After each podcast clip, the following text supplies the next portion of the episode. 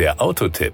Informationen rund ums Auto. Mit dem Range Rover Evoque hat Land Rover einen Trendsetter im Segment der kompakten Premium-SUV positioniert. Seit einiger Zeit ist die zweite Auflage des weltweiten Bestsellers auf dem Markt und sie knüpft nahtlos an den großen Erfolg ihres Vorgängers an. Wir stellen den Wagen als Range Rover Evoque P250 First Edition vor. Power und Drive. Beim Evoque P250 handelt es sich um einen 2 Liter Vierzylinder Turbobenziner mit 249 PS, der serienmäßig mit Allradantrieb und Automatikgetriebe ausgestattet ist. Letzteres sorgt für eine ausgesprochen angenehme Fahrweise. Mit dem korrekt Ingenium SI4 genannten Motor spurtet der Range Rover Evoque P250 in 7,5 Sekunden von 0 auf Tempo 100 und erreicht eine Maximalgeschwindigkeit von 230 km/h. Das reicht auf unseren staugeplagten Straßen allemal für ein zügiges Vorankommen. Der Kraftstoffverbrauch beträgt kombiniert nach NEFZ2 knapp 8 Liter Benzin auf 100 Kilometer. Die CO2-Emission beträgt somit rund 180 Gramm pro Kilometer.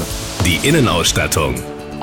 Unser Range Rover Evoque verfügt als erstes Modell seiner Klasse über den Clearside Smart View Innenrückspiegel, der sich auf Wunsch in einen hochauflösenden Videobildschirm verwandelt. Je nach Modell ist er optional oder serienmäßig an Bord. Falls Passagiere oder große Gegenstände die rückwärtige Sicht behindern, genügt ein Knopfdruck an der Unterseite des Innenspiegels und die Ansicht wechselt zum Kamerabild. Selbst bei schlechten Lichtverhältnissen behält der Pilot damit den Durchblick.